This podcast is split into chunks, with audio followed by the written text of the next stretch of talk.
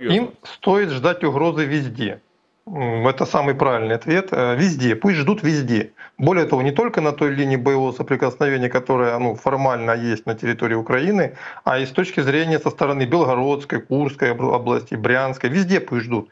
Везде пусть э, растаскивают резервы. Резервы у них уже очевидно не безграничны, их уже можно ну, как бы посчитать опять же, у них нет э, тех запасов ну, мобилизационных и возможностей мобилизовать промышленность, как это было у нас в свое время. Соответственно, попав в очень тяжелую ситуацию, когда у них резервов нет, техники нет, э, снарядов мало, ну, без западной помощи им кранты.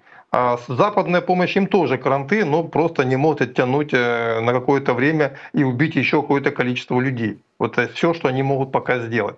Ну и понятно, что после того, как мы взяли Авдеевку, причем очень красиво взяли, до сих пор военные эксперты э, западные в шоке, не ожидали, что противник будет, ну, ВСУшники будут э, обороняться упорно на Авдеевском химическом заводе, довольно укрепленном месте, то есть которое все-таки нам предстояло бы брать большими потерями, но противник бросил его без боя. Для западных э, военных экспертов это стало шоком, они до сих пор не могут понять, что произошло. А произошло вот что.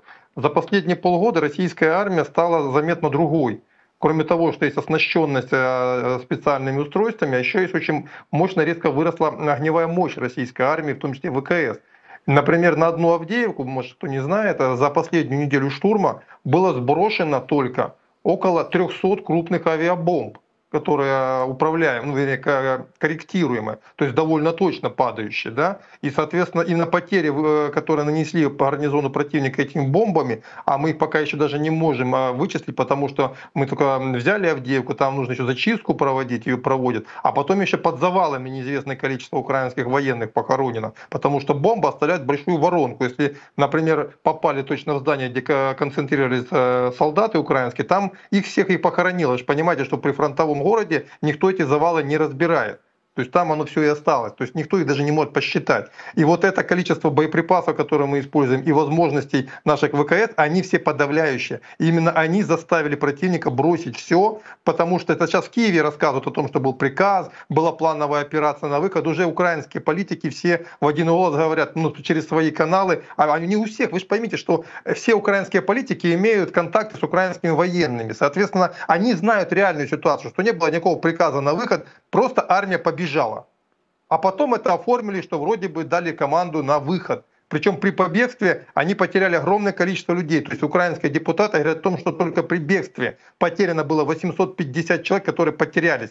То есть э, колоссальные цифры для украинского э, истеблишмента и общества. Это огромный шок. Я вот буквально вчера с одними такими своими товарищами, с земляками общался, реально они там в шоке все от того, что происходит.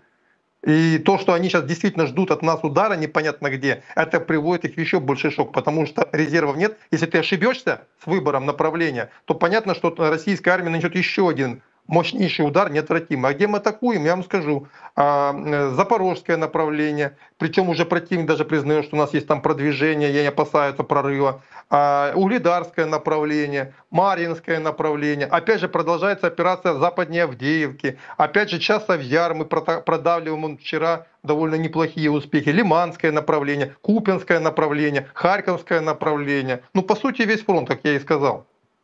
Где попытаются новую линию обороны построить украинские военные после бегства из Авдеевки? И получится ли у них это сделать быстро? Потому что, я так понимаю, ну, наши ну... ребята останавливаться не собираются. Не, ну на самом деле там рельеф все-таки такой, что рано или поздно нам придется остановиться. Там неплохая линия холмов, опять же, прикрытая рекой, она, движ... она как бы позападней довольно-таки от Авдеевки, но тем не менее в 15 километрах очень сильная линия Курахова, Селидово, там Украинск, да, вот эти города, они находятся на э, правом берегу реки, на очень высоких холмах. Понятно, что мы туда вряд ли будем дальше двигаться, но зачистить э, пространство примерно 10-15 километров от Донецка, в принципе, в, нашем, в наших силах, тем более, что противник сейчас дезорганизован, ему трудно выстроить оборону. Те части, которые выскочили из мешка, они пока еще не управляемы. Это не часть, это сбор людей, которые дезорганизованы, они полностью в депрессняке. И понятно, что боевым подразделением они могут стать только через время, если опомнятся.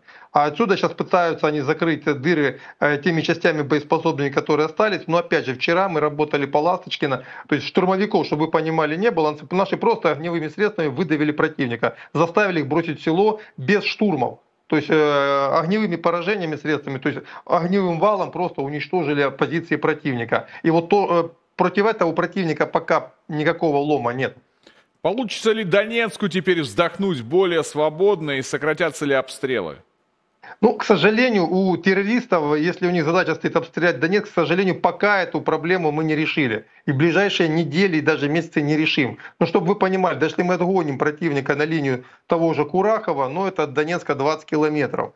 Э, система ГРАД современная, да, бьет до 40 километров. Опять же, вы же поймите, им ну, не нужна точность они стреляют по площадям. То чем отличается стрельба по боевым позициям противника и стрельба по городу, огромному городу-миллионнику? Потому что город огромный, куда ты не упадешь, ты свою задачу выполнил. Тебе главное убить мирных граждан. Тебе не, не важно попасть точно в какую-то военный объект или военную цель. Соответственно, ты этим не ограничишь. Ты можешь стрелять с 40 километров, куда тогда попадешь? К сожалению, пока это все э, не сработает. Единственное, что мы сможем сделать, это ствольная, ствольная артиллерия. То есть снаряды, которые они кидали есть шанс все-таки э, минимизировать обстрелы именно с вот этого направления. Ну и, конечно, было бы правильно все-таки сейчас, и я, если можно, с вашего позволения, хочу еще раз накануне Дня защитника Отечества напомнить о том сборе, который вот мы организовали э, через Народный фронт 23 э, февраля нашим ребятам, вот если, я надеюсь, QR-код вы покажете,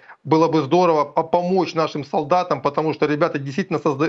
титаническую работу сейчас выполняют на фронте. Они показали, насколько выросло их боевое мастерство, но нам нужно им, э, их защитить, их, им помочь э, вернуться домой живыми и с победой. Буду признателен, если кто, любой, каждый из вас поможет, чем может нашим парням. Ну а мы, соответственно, все это передадим ребятам, постараемся вот уже э, к 23 февраля по максимуму все передать. QR-код на экране наших зрителей, сайт победа.онф.ру, и наши зрители, конечно же, знают, что в таких ситуациях нужно делать.